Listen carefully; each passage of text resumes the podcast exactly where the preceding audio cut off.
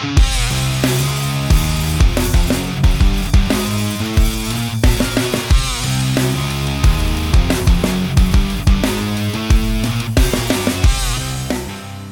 дорогие друзья! С вами четвертый выпуск подкаста Роджер Роджер. Да, уже четвертый, как-то вот затянуло меня. В первую очередь, конечно, благодаря вам, вашим вопросам, комментариям и довольно-таки добрым пожеланиям.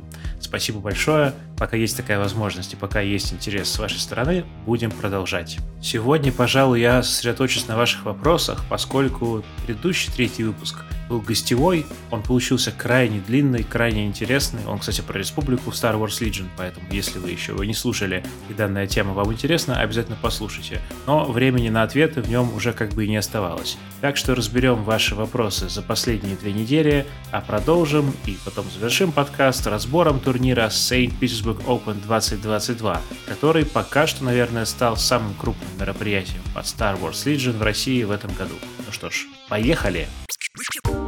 Вопрос от Кирилла Лопатина. Второй выпуск еще круче. От себя просьба рассказать подробно о клон-труперах первой и второй фазы. Во-первых, привет, Кирилл, спасибо за отзыв. Во-вторых, у тебя не было машины времени, когда ты писал этот вопрос, и ты просто еще не знал, что в третьем выпуске мы совершенно подробнейшим образом разобрали вообще все юниты республики, включая интересующих тебя клон-труперов. Так что иди, слушай и впитывай новые знания. Вопрос от Кирилла Савчука. Будут ли стоны твилечек на заставке? Кирилл, ну пока что ни стонов твилечек, ни стонов твилеков у меня нету. Но если ты готов поспособствовать и произвести данные звуки, я рассмотрю возможность куда-нибудь их вставить. Правда, не уверен, что на заставку. Кстати, заставка на этот подкаст написана группой которую я когда-то играл. Поэтому, наконец-то, эта музыка где-то пригодилась. Я знал, что не зря все это время тратил. И второй вопрос оттуда же вдогонку. Помимо тактики, можно еще всякие хоббийные вещи обсудить про покрас, конверсии, гачи. Ну, я рад, что у тебя гачи конверсии покрас стоят в одном ряду, приоритеты в порядке, уважаю.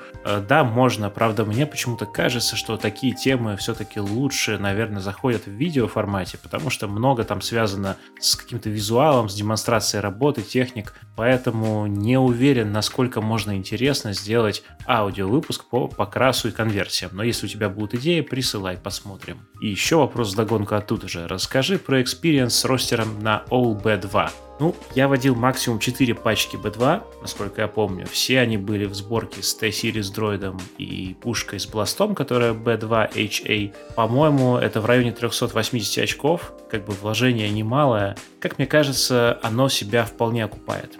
Проблема такого ростера не в самих B2, наверное, а в том, что остаток листа контексте КНС выходит не очень-то крутым. Там остается не так много очков, чтобы собраться на большое количество нормальных таких активаций. И, наверное, мне кажется, чтобы вкусить все-таки радость B2 в такой сборке, достаточно взять в лист, ну, скажем, две пачки в качестве такой специальной штурмовой пехоты. Тогда остается много пространства, чтобы взять какие-то другие валидные чойсы, которые есть у этой армии. Там, например, 4 закачанных пачки B1, еще командир T-Series, Дарт Мол какой-нибудь, Стапы и другие разные варианты на достойные там там 9-10 активаций. А, ростер же, наверное, на All B2 или там, если их там 4-5, ну, это, наверное, можно водить. И было бы интересно поиграть таким больше, но мне кажется, это уже такой, знаешь, э, вариант экстремальный, который не будет универсальным, и на турнир, наверное, я таким бы не пошел сходу. Хотя, если кто-то возьмет турнир таким ростером, я буду очень-очень за него рад.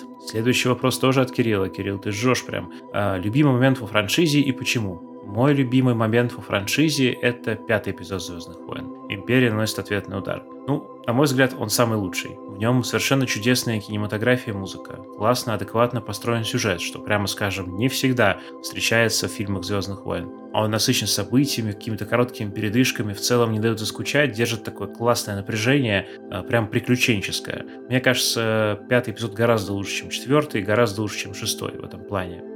В нем все мои самые любимые персонажи и самые крутые сцены. Битва за базу Эхо, погоня через пояс астероидов, обучение Люка у Йоды, конечно же, битва с Вейдером, офигенный Боба Фетт, ответ Хана Соло «Я знаю» и многие-многие другие. Короче, я тут не очень оригинален, это классика, и мне кажется, это самое лучшее, что случалось со «Звездными войнами» за всю их историю. Далее вопрос от Дмитрия Смирнова.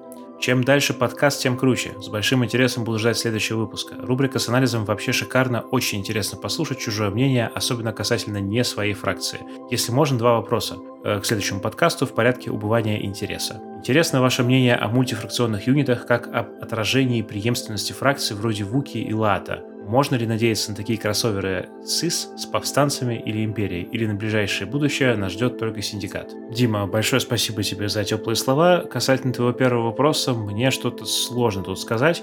АМГ и так на своей мини-страваганзе поделились с нами планами на значительное время наперед. Это, по-моему, примерно на год было. И никто не знает, что у них там в загашнике. Поэтому прям аргументированных догадок сверх того, что они уже озвучили, у меня нету. Лично мне было бы очень интересно увидеть в игре малые фракции армии, например, отдельный Battle Force для Вуки или Гунганов. И, конечно, чтобы разработчики почаще обращались к расширенной вселенной, которой много материала, и мы его любим. Но реалистично, мне кажется, это не слишком вероятным. Наверное, логично с точки зрения бизнеса было бы поддерживать именно новинки франшизы «Звездных войн» своими релизами. Вот как они, собственно, сказали, что будут делать контент по «Мандалорцу», так, видимо, и контент по книге Боба Фета, и другим сериалам и фильмам, которые будут выходить. Могу сказать точно, чего я не хочу. Это контент из 7, 8 и 9 эпизодов. Давайте вообще представим, что их не было, пожалуйста, если это возможно. Второй вопрос. Э, как в питерском сообществе относятся к альтернативе моделей не оригиналам по краске? Ну или просто моделям без таблички Proof of Purchase? Э, никто никогда ни у кого не просит Proof of Purchase. Эта карточка, которая в наборах лежит, нужна, если обращаться к производителю по гарантии,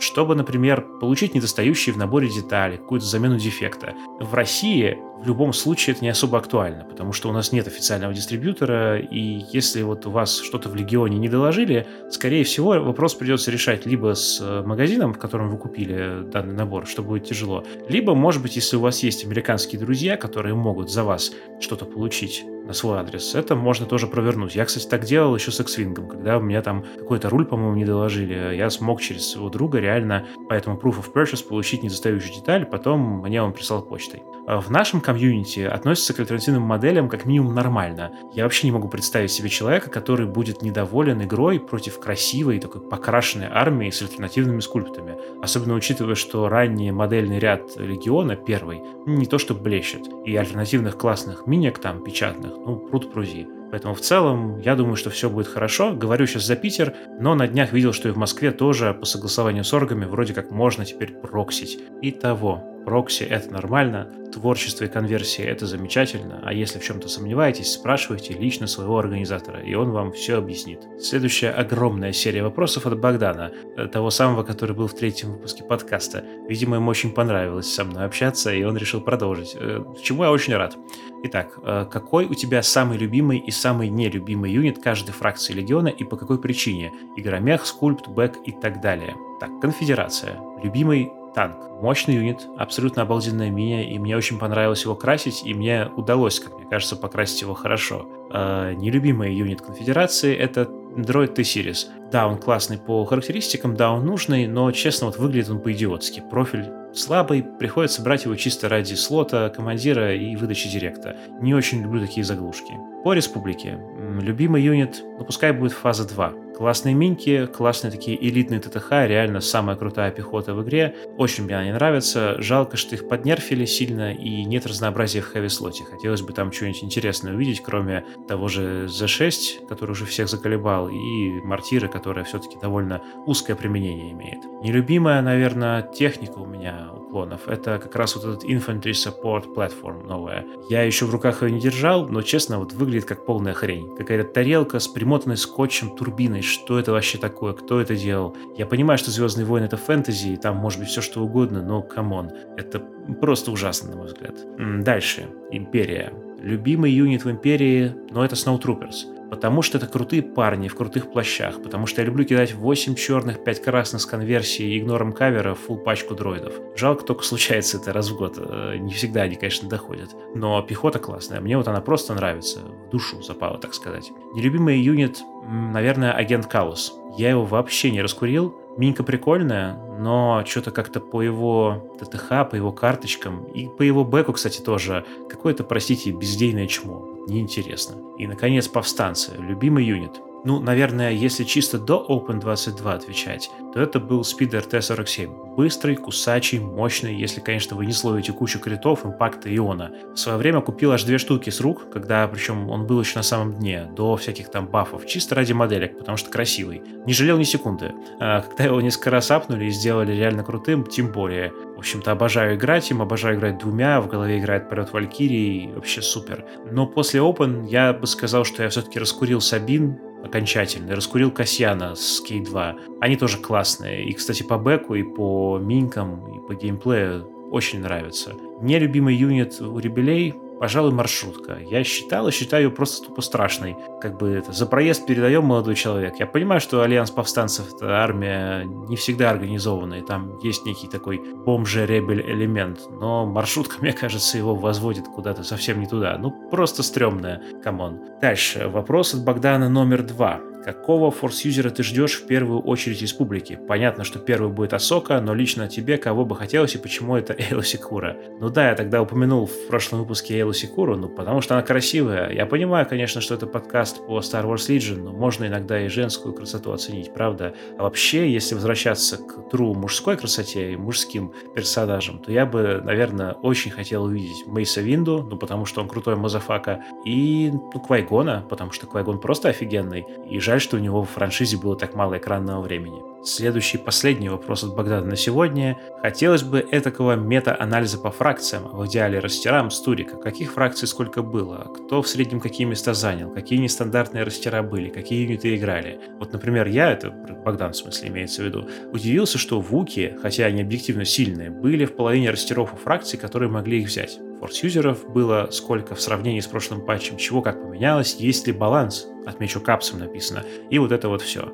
Ну, вопрос, конечно, очень объемный. Э, я постараюсь сегодня во второй части подкаста немножко его осветить. И кое-что, какие-то заметки у меня уже были написаны в текстовой версии блога. Если что, там тоже можно почитать и в комментариях на эту тему пообщаться. Далее вопрос от Бориса Савченко. Вот вопрос на подкаст по опыту турнира Open. На этом турнире были самые долгие игры из всех турниров, причем не только мое впечатление. Богдан, у меня все одни и те же люди тусуются, мои любимые, сказал то же самое. Одну даже не доиграл по ходам. Соответственно, есть ли в голове какие-то мысли, как улучшить ситуацию и хотя бы заканчивать игры по ходам? Я, конечно, понимаю, что заставлять людей играть и думать быстрее – это плохо, и никак не осуждаю своих оппонентов, но, возможно, есть идеи, как сделать лучше. Борис, хороший вопрос, спасибо, и спасибо за адекватный подход, за то, что не переживаешь слишком сильно на эту тему, потому что на турнире я, как судья, конечно, заметил пару таких очень горячих моментов, связанных с таймингом. Ну, вообще, мое мнение на этот счет такое. Легион как и большинство варгеймов подобных, очень сильно завязан на такие вещи, как этикет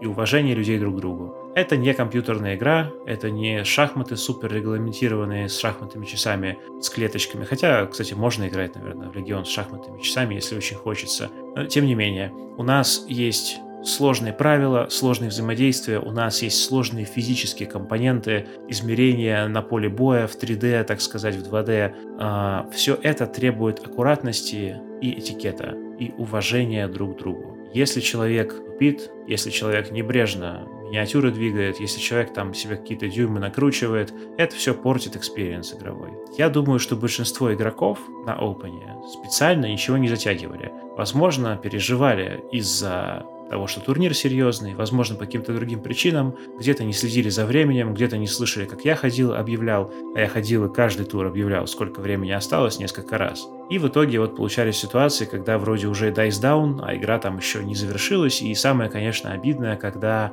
от того, что вам бы дали еще походить, например, там, еще сделать пару активаций или еще сыграть один ход, зачастую такое бывает, что от этого исход игры бы решился по-другому. А тут как бы dice down и все. Получается, что человек, который на таймер играл, он в плюсе, человек, которого времени не хватило, он в минусе, это, конечно, обидно. Чтобы такого не случалось, на мой взгляд, если без экстремальных решений вроде шахматных часов. Нужно Первое. Следить за временем. Слушать все-таки, когда судья говорит, сколько времени осталось. Второе. Максимально помнить про уважение к оппоненту. Помнить, что лучше все-таки сыграть игру полностью, чем на третьем ходу сделать дайсдаун и считать там абы как victory поинты. И если все-таки вы понимаете, что вот ваш оппонент, ну не то, что там подтупливает, а все-таки слишком затягивает, если вы чувствуете, что это ставит вас уже в неудобное положение и может привести к каким-то проблемам на турнире, лучше не стесняться в этот момент, а позвать судью спокойно, чтобы судья проследил за тем, как вы играете, и если оппонент на оценку судьи будет играть все-таки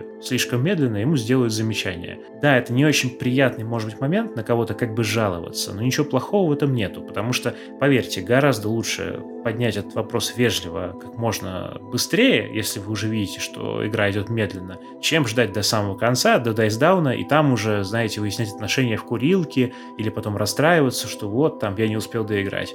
Лучше сразу сообщать как бы о таких проблемах. Я думаю, что если мы будем помнить об этикете и будем поднимать вопросы своевременно, то игровой experience будет сильно лучше. Какие-то экстремальные решения, типа шахматных часов, там, ну, они, наверное, возможны, но я очень надеюсь, что удастся и без них нам комьюнити как-то воспитать. А, кстати, если интересно, можно во friendly играх с каким-то оппонентом договориться и поиграть там на шахматные часы. На самом деле я так делал в Infinity, мне так посоветовал один человек сделать, когда я понял, что я слишком медленно играю, потому что у меня там analysis paralysis просто наступает, я не знаю, что делать. И мне кажется, это все-таки помогло. Вот. Но на турнире, конечно, это очень стрессово, и хотелось бы к таким методам не прибегать. И последний в очереди, но точно не по размеру, вопрос от Дениса Рубцова. Если можно подкидывать идеи для дальнейших подкастов, то вот такое. Хотелось бы послушать некий гайд, где развернуто рассказывается об общих принципах составления растеров. Принцип оценки одного конкретного юнита на примере B1 здесь вполне понятно рассказали, но вот как из кучи разномастных юнитов собрать грамотно сбалансированный ростер, не вполне очевидно. А, мне кажется, эта тема вполне подходит для еще одного гигантского гостевого выпуска на 3 часа. Хм, она очень важная и в Легионе, и вообще в любом варгейме. Но давай попробую очень вкратце, насколько это возможно, ответить тут. Для начала пара тезисов. Во-первых, это игра, и это игра, где значительную часть геймплея на самом деле составляет именно что лист-билдинг, подготовка к этой самой игре, набор армии, придумывание. Это классный, интересный процесс, и я это веду к тому, что не нужно то, что я тут говорю, воспринимать как какую-то истину обязательно, как какой-то самый оптимальный совет, самый оптимальный чойс. Даже то, что говорят наши дорогие гости эксперты, даже это не надо воспринимать обязательно как руководство к действию. Все-таки стоит экспериментировать и пробовать играть тем, что нравится. Если есть возможность, конечно, к турниру лучше не идти ростером, которым вообще не играли, который вы составили там за 15 минут, если вы не суперопытный игрок. А, лучше что-то обкатать, э, поиграть пару-тройку раз. Но в целом, мне кажется, если хочется, если душа желает экспериментов, лучше экспериментировать, чем нетлистить. Второй тезис а, как раз-таки связан с первым. Нужно понимать, что одно дело это составлять ростер на игру с другом, там, на кухне или в клубе, неважно, на вечер там какой-то, это как бы одна история. Если же мы составляем ростер на турнир, особенно на большой, где у нас будет три раунда, может быть, как вот на Open было пять, тут надо понимать, что чем более экспериментальный ваш ростер, чем больше он куда-то, скажем так, склоняется к какому-то одному стилю, к какому-то одному решению вопросов, тем больше риск на большом турнире напороться на какой-то другой ростер, который вас захконтрит по-жесткому. Поэтому стоит отметить, что если вы именно ростер к турниру ставите, нужно чуть-чуть, мне кажется, более универсально думать, скажем так, по сравнению с тем, как вы играете в лиге или просто дома. Значит, по поводу сборки ростера. Мне лично проще всего начинать с некой идеи. Это не обязательно может быть какое-то супер-пупер сложное комбо. Это может быть один юнит, вокруг которого я буду строить вообще всю армию. Если это что-то супер дорогое, например, Дарт Вейдер, Император Палпатин, ТСТ, ну предположим. Это может быть несколько юнитов. Но это некая основная идея ростера, то ради чего как бы я его собираю и то вокруг чего я его собираю. Мне лично гораздо проще, когда я вот сначала такую идею себе устанавливаю, а потом уже на нее начинаю наслаивать сопутствующую какую-то обвязку, которая будет работать на этот юнит, на это комбо, на эти несколько юнитов в бою. Второе — это прикинуть все-таки, сколько хочется активаций. В этой игре активации очень важны, как и их контроль. Не обязательно пытаться там набрать 11-12, Вот. Но мне кажется, стоит там, в зависимости от фракции, для себя принять, что лучше бы где-то попасть в 9-10 активаций. Это, естественно, я говорю про игру на 800 очков. И далее уже варьировать это в зависимости от условий. Но стоит об этом помнить, потому что я несколько раз видел, особенно от новичков, когда они приносят э, лист, скажем, на стандарт, где, скажем, 7 активаций. И как бы 7 активаций это не обязательно плохо, потому что вот даже такие листы играют и выигрывают турниры, такое может быть. Но я говорю про, скорее, просто про перекачанность. То есть, когда тупо набирают максимум апгрейдов на все юниты, на все случаи жизни. Это вот не очень хорошо работает. Стоит все-таки балансировать между закачанностью юнитов и их количеством. Количество должно быть все-таки в районе, ну, скажем, наверное, 8-11 это прям хорошо.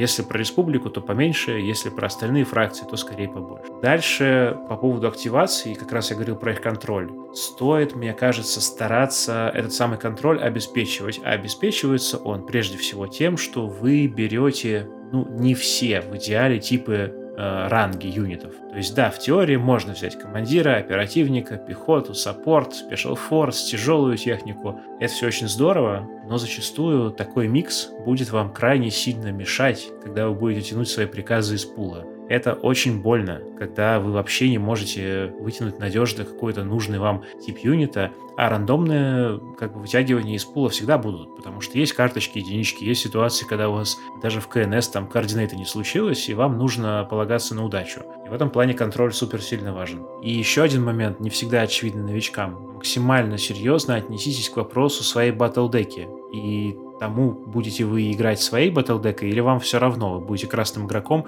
и готовы играть любыми картами. То есть здесь момент такой, если у вас ростер сильно специализирован, например, предположим, очень много техники и спидеров, ну тогда вам, конечно, удобно будет играть бомбинг-ран какой-нибудь. И тогда, например, вам не очень удобно будет играть миссию, где нужно чинить вапораторы, потому что у вас, не знаю, большая часть армии не умеет это делать, потому что у вас трупсы минимум. Если вот у вас что-то такое собирается, вы понимаете, что у вас не универсальный ростер относительно миссий, то, наверное, стоит задуматься о том, чтобы сделать ставку бит, так называемый, это когда вы оставляете какое-то количество очков свободными в своем ростере, чтобы иметь возможность переиграть э, по, на этом поле оппонента и взять инициативу, взять синего игрока. Если же вы делаете что универсальное, и вы хотите забить 800 очков прям, то, в свою очередь, нужно быть готовым к тому, что вы зачастую, не всегда, но зачастую будете играть э, по колоде оппонента. И как раз-таки там могут быть какие-то специальные миссии. Правда, с последними изменениями этой механики все стало сильно проще, потому что теперь э, миссии вообще все выкладываются по 4 в ряд,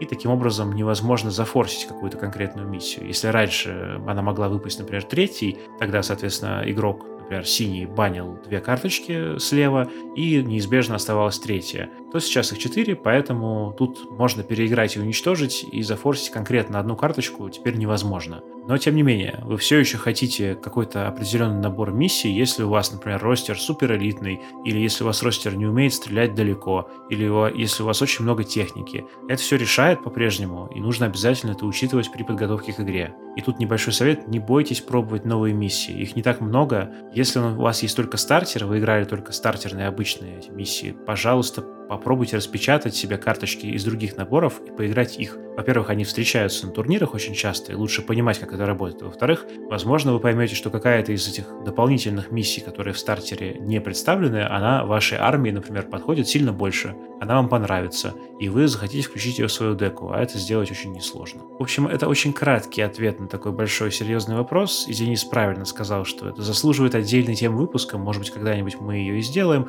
но пока вот такая короткая выжимка возможно, даст уже какую-то пищу для размышлений. Итак, на сегодня с вопросами все. Пришло время поговорить об Open 2022. Начать хочется с благодарности. Во-первых, огромное спасибо вообще всем участникам турнира. Нас в этот раз было 20, я считаю, что это отличный результат для данной игры, для данного времени года и вообще для данного времени. Большое спасибо, я надеюсь, что вы получили удовольствие и свою дозу фана, независимо от того, какое место вы заняли. И отдельная благодарность, конечно же, тем, кто помогал с организацией турнира. Большое спасибо Валерию Голубу, Пете Зайцеву, Майклу, и всем остальным. Большое спасибо Максу за то, что докрасил нам Тирейна еще классного. Ребята, в одиночку затащить такой ивент просто невозможно. Так что вы супер. И еще одна благодарность моим конкретно оппонентам. огромное спасибо за интереснейшие игры и надеюсь, я вас нигде не затоксил. Было очень круто и жду новых встреч с вами.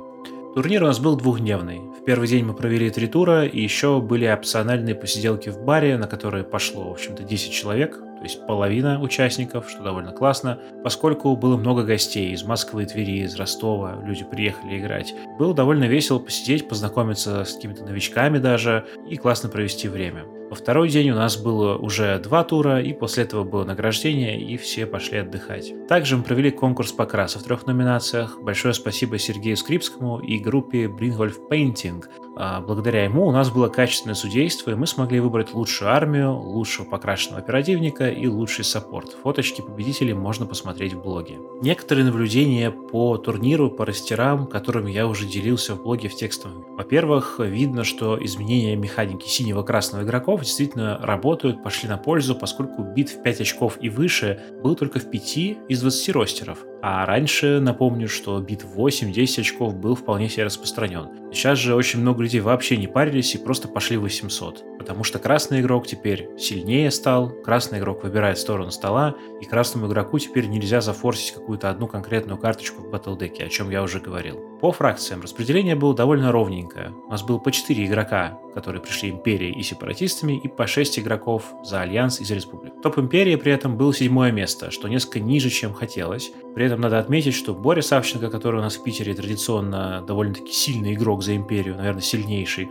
он занял только 16 место на этом турнире. Я думаю, что надо было брать свои байки, но, возможно, ему просто не повезло. Вообще, ростеры были довольно разнообразные, но, повторюсь, об этом я уже писал в блоге, поэтому добро пожаловать туда, не будем здесь все повторять один в один. Э, хочу поговорить, собственно, о своих играх и своем ростере. Вообще, пойти я хотел сепаратистами. Дело в том, что у моей замечательной художницы в покрасе находились Магна-Стражи, Пауки, Улиточка КНС. В общем, все горячие новинки, часть из которых по чисто случайному совпадению также являются крайне сильными юнитами в этой фракции. Я хотел все это дело вместе объединить, ну, кроме улитки, наверное, то есть взять парочку магностражей, парочку-троечку пауков, Дарта Мола, ну, короче, все по красоте, все здорово. Но так получилось, что, как часто бывает с художниками, покрас немножко подзадержался, и я решил не рисковать, не надеяться на то, что он успеет приехать перед турниром и пойти чем-нибудь другим. Этим чем-то другим стал Альянс Повстанцев. Мой любимый ростер, в принципе, это два спидера Т-47 с поддержкой пехоты разнообразной, но в этот раз, подумав про тех самых пауков с ионными пушками, которые на четвертый range будет, я подумал, что что-то, возможно, не хочется так рисковать, ну и плюс хотелось попробовать что-то новое. А, получился такой ростер. Cassian Andor, uh, Duck and Cover, Offensive Push, Ascension Cables и на loadout у него Situational Awareness, Overwatch и Recon Intel. Ну и плюс его пушка, понятное дело. Оперативница Сабин Рен, Situational Awareness, Electro Grappling Line, Personal Combat Shield и Darksaber. Клан Рен, Тристан Рен, Урса Рен, понятно, Situational Awareness, Recon Intel и Jetpack ракеты две пустых пачки Rebel Труперов, две пачки Rebel Труперов с капитанами и DLT-шками 20А, K2SO с бластером Джин и две снайперских пары без дополнительных апгрейдов. Получается 790 очков, карточки командные это сабиновские и касьяновские карты, полная колода, по миссиям и прочему.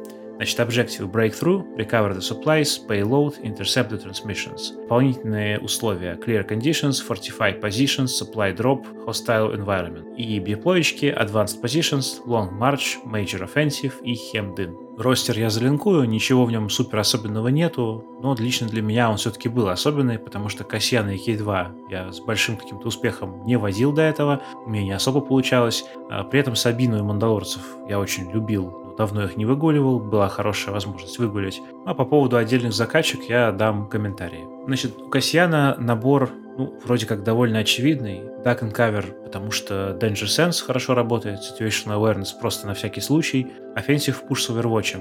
Ну, как бы предполагается, что для игры от пистолета Offensive Push может пригодиться. Для игры от снайперки, ну, почему бы не взять Overwatch, потому что все равно уже 4 очка плачено. При этом Overwatch у меня даже пару раз сработал. А дальше Ascension Cables Recon Intel. Опять же, Recon Intel скорее, наверное, для пистолета, ну или для тех ситуаций, когда мы со снайперкой встали где-то в диплойке на очень красивую крышу, но вот не хватает нам немножко расстояния, чтобы пройтись, а поскольку снайперка у нас не позволяет стрелять сходу, то за счет Recon Intel можно как раз-таки сделать скаут 1, чуть подвинуться и уже начать, соответственно, активацию в нужном месте, сразу получив лос до нужной цели. Ну а Ascension Cables — это более универсальный апгрейд, который нужен как раз на случай, если с этого самого здания, с удачной крыши, где мы будем сидеть со своей снайперкой, нужно будет быстро сползать. По Сабине. Situational Awareness, как и на клан Рен. Кстати, я обычно водил мандалорцев с offensive пушем, но мне Максим Юзернейм посоветовал конкретно так распробовать Awareness, и могу сказать, что это оправдалось. Спасибо, Макс. Странно, что я на самом деле не догадался вешать этот апгрейд на них постоянно,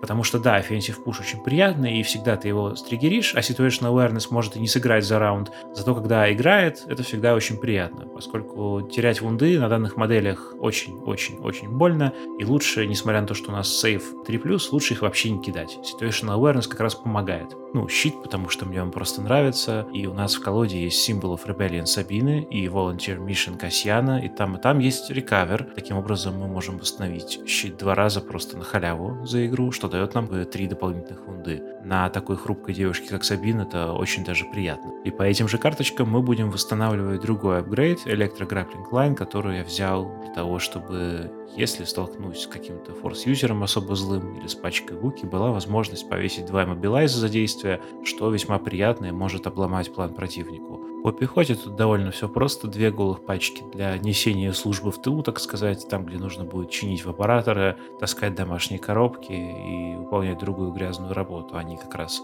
вполне себе могут справиться. А две пачки вооружены DLT-шками, которые мне нравятся, наверное, больше всех из апгрейдов повстанцев, поскольку четвертый рейндж, нормальные кубы, критикал, которого так не хватает, а как раз таки, потому что конвертации сюрже у нас нету. Капитан же здесь дает возможность, собственно, если у нас навесили сопресс, просто активироваться, гарантированно сделать, например, АИМ стрельбу в какой-то важный ход, это может быть достаточно приятно, ну и благо стоит этот капитан сейчас не очень дорого. Всего лишь 9 очков, с учетом того, что дополнительный боец обычный без обилок стоит 7. Ну тут, по-моему, и думать нечего. Ну, две простых снайперских пары, конечно, они мне нравятся сильно меньше, чем, например, имперский снайпер, у которых кубы лучше, скаут третий, а не всего лишь в кавычках второй с недавних пор. А, тем не менее, две дешевые активации, забиваем слот Special Forces для контроля активаций, создаем присутствие на столе с снайперками. Иногда, может быть, если очень повезет, снимем вунду другую с джедая за счет High Velocity и довольно стабильно будем выбивать клонов, штурмовиков, да, по одному, скорее всего, но это очень хорошо против юнитов с хорошими сейвами, они не любят пирс. Здесь как раз у нас вместе с Касьяном, если он снайпером играет, как раз получается три снайперки. Это приятно. По командной колоде все довольно стандартно. У нас два сильных персонажа, я беру их карточки. Многие не любят двойку Сабины.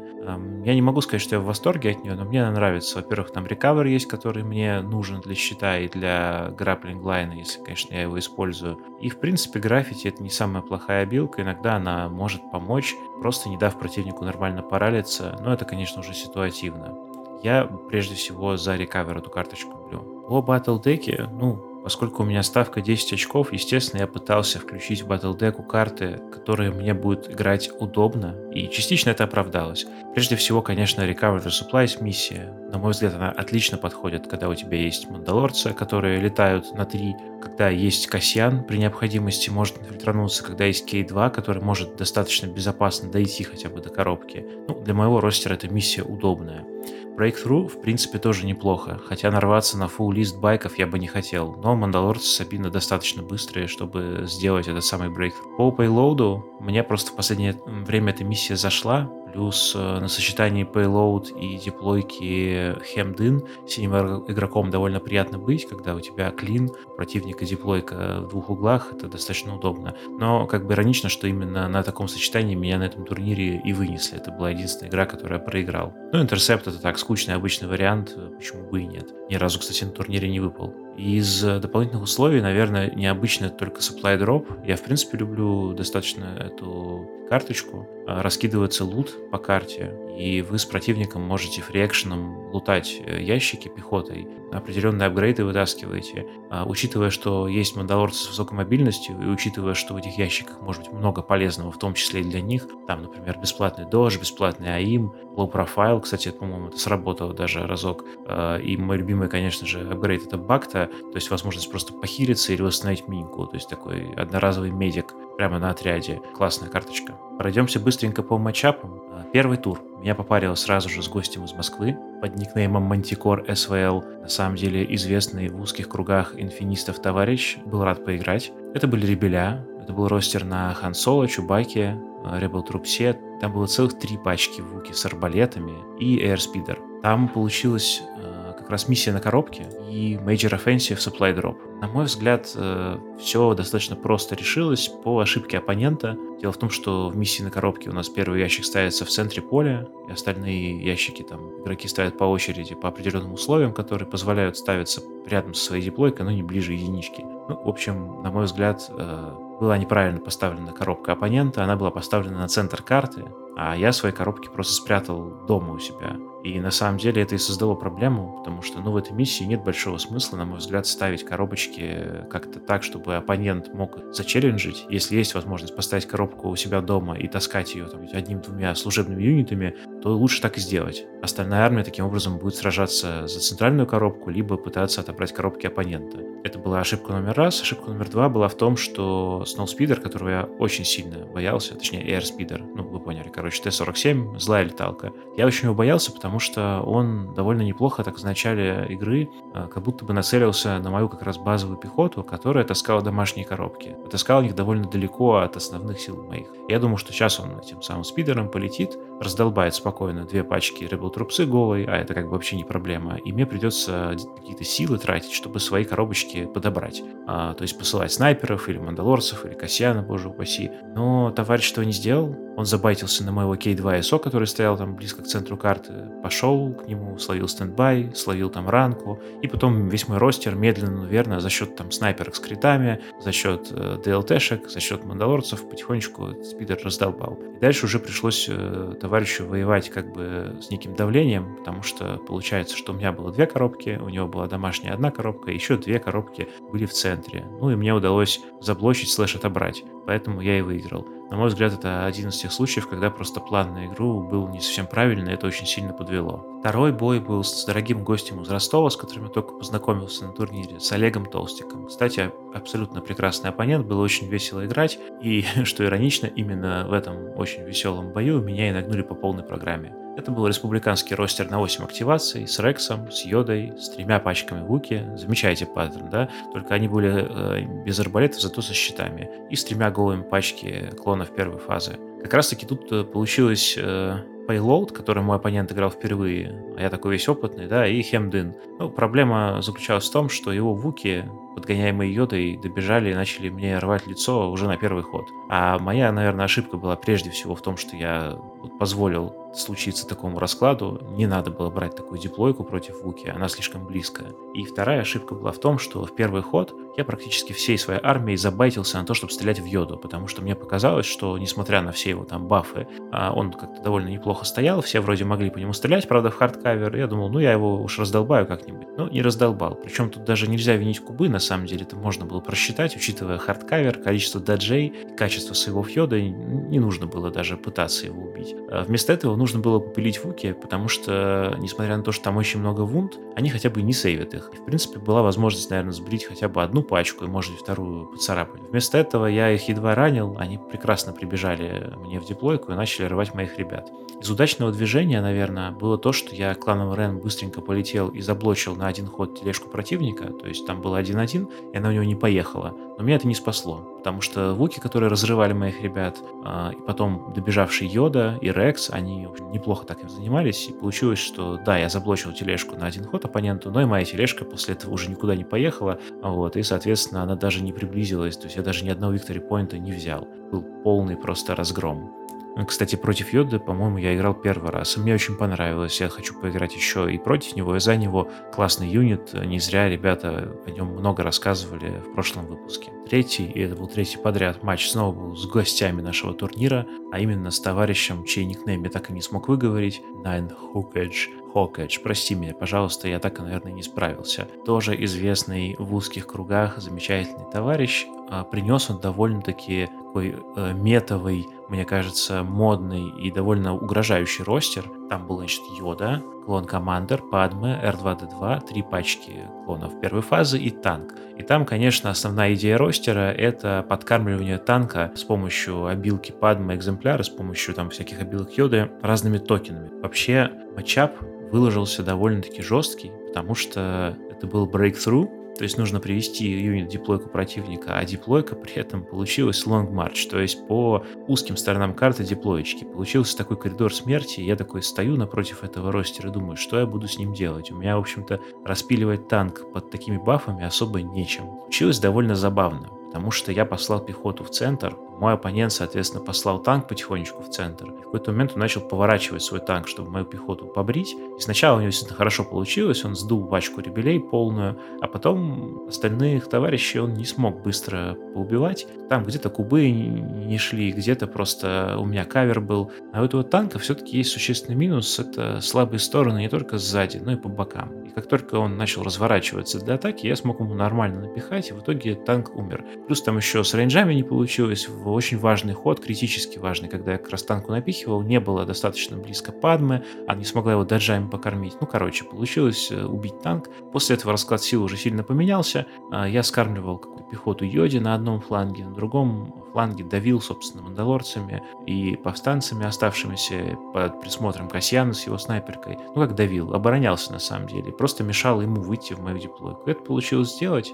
По итогу я выиграл, было довольно потно, и, конечно, я думаю, очень много решилось за счет убийства танка раннего, потому что если бы мне не удалось его поймать, или если бы танк более аккуратно действовал и выбивал моих ребят все-таки поодиночке, пользуясь хорошим рейнджом, наверное, при этом оставаясь в рейнджах экземпляра и поддержки йода, наверное, мне не удалось бы его выбить, наверное, мне не удалось бы вообще выиграть, потому что пройти мимо него было бы довольно сложно. А так у меня получается один юнит, я уже не помню, если честно, это был K2 или это была одна снайперская пара, убежавшая от йода. Короче, кто-то у меня все-таки доковылял до диплойки противника, и я сделал 1-0. Хорошо, что доковылял, потому что я бы в любом случае выиграл, убил я довольно много юнитов, но это была бы уже не та маржа. Так получилось, в принципе, сделать 1-0 благодаря вот этой вот э, ситуации с танком. Это была третья игра, соответственно, после третьей игры желающие пошли отдыхать, а другие желающие, коих было 9 человек, вместе со мной пошли сидеть в замечательный бар «Завод» у Чернышевской. Очень душевно, классно пообщались, посидели, попили, поели, посудачили за Легион,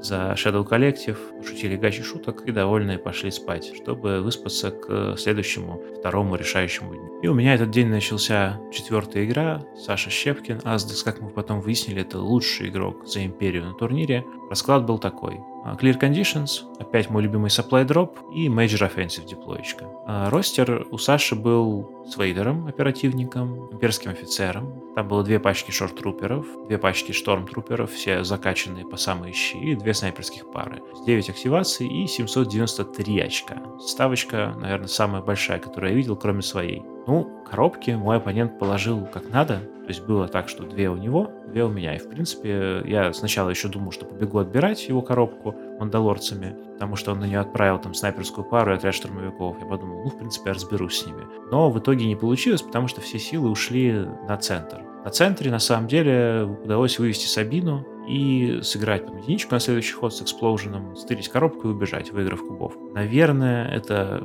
во многом был очень рискованный план, он зависел от удачи, он зависел от того, смогу ли я ходить первым, и можно было, наверное, поаккуратнее это сделать, но получилось как получилось. Сабина начала улетать с коробкой радостно, ей начали стрелять в спину все, кому не лень, но она начала как могла сейвить, жить там это т.д. и т.п. В принципе, я еще начал вводить юниты для страховки, чтобы коробочку все-таки перехватить, если бы Сабина умерла. Но, спойлер, она не умерла и убежала благополучно с коробкой за лос-блок. Мои две коробки тоже были в безопасности. Я даже потом уже осмелел под конец и пехоту начал подводить чуть-чуть поближе, которая таскала домашние коробки, чтобы они могли немножко принимать участие в бою. Ну, там, в принципе, было уже понятно, что ничего не выйдет у оппонента. Вейдером он шел вперед, пытаясь Сабину работать, но это не получилось, она от него убежала, поэтому он занялся пехотой. Естественно, Вейдер пехоту там порезал как надо, порезал клан Рен, все это у него получалось. Мне кажется, тут его подвело то, что не было Burst of Speed, ну, потому что оперативник, да, он на второй скорости может ходить, но на третьей, вот конкретно в тех ситуациях, где нужно было догнать, она, это, бы, это бы зарешало, это бы помогло. У меня там был один не самый приятный момент. Вейдер's Might был использован оппонентом,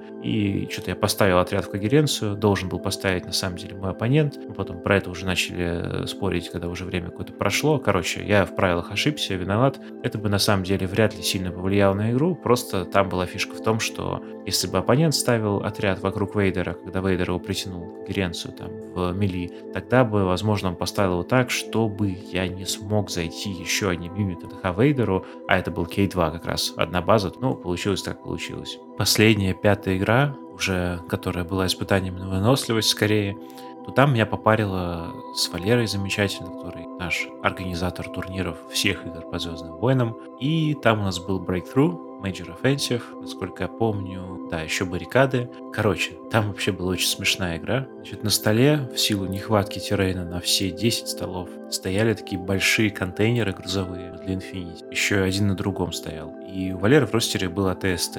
Я смотрю на этот стол, на диплойку и говорю, блин, ты же вот поставишь сюда сейчас АТСТ на краешек, и он будет охранять твою диплойку, я туда никем не дойду. Валера посмотрел на это, сказал, отличная идея, и так и сделал. Единственный нюанс был в том, что из-за того, как вообще была расставлена карта, лосблоки на ней, мне удалось э, спрятать всю армию от АТСТ, и, по-моему, за всю игру убил одного снайпера из одной снайперской пары, если я не ошибаюсь. Ну, то есть он практически ничего не сделал. А учитывая, что у него нет никакой э, кейворда типа Climbing Vehicle, это же не АТРТ, он с этой кучей контейнеров и слезть не мог. Ну, в общем, замечательно получилось для меня. Ну, вот, в принципе, Breakthrough я понимаю, почему Валера хотел играть. У него были, помимо АТСТ, в листе две пачки спидеров, то есть быстрые все-таки байки, которые могут приехать в диплойку. Был G-Bike Rider, который тоже может разогнаться. Ну, помимо этого еще пачка ройл снайперская пара, штурмовики без особой закачки. Одна из пачек, одна из пачек штурмовиков была с Делом Мика и генерал Вирс. В целом, наверное, было не очень удачно для моего оппонента вообще кондиция всего этого. Ну, потому что на Breakthrough как бы он байки отправил мне в лоб, и я их расстрелял. Вот, Дюбека я, в принципе, тоже убил. А с моей стороны, к его диплойке медленно, медленно, но верно шел K2. Причем по нему стрелять было нельзя. А мои ребята уже просто занимались тем, что связывали его оставшиеся юниты, не давали помешать K2 и, в принципе, оттягивали внимание. Ну, таким образом и получилось, что он никого не довел, ко мне те юниты, которые должны были к мою диплойку приехать. Валера слишком поспешно отправил вперед, и они умерли под огнем. Ну и получилось, что у меня добрался робот, и я отличненько выиграл 1-0. Итого, из пяти игр получилось два сапплая, два breakthrough и всего лишь один payload, который подвел. Таким образом, синяя колода вообще себя полностью оправдала, и ставочка в 10 очков тоже себя полностью оправдала. Для такого ростера как раз очень важно играть на своих условиях. А это получилось реализовать. Таким образом, впечатления от ивента самые положительные, ну еще бы я по-другому говорил, если я его организовывал. Но результат довольно достойный. Классная получилась э, компания в этот раз. Москва, Ростов, Тверь, технически три города разных приехала. Надеюсь, следующий Open пройдет еще больше, еще интереснее. Будем ждать всех гостей, обязательно приезжайте. Спасибо, с вами был четвертый выпуск подкаста Роджер Роджер. Пока.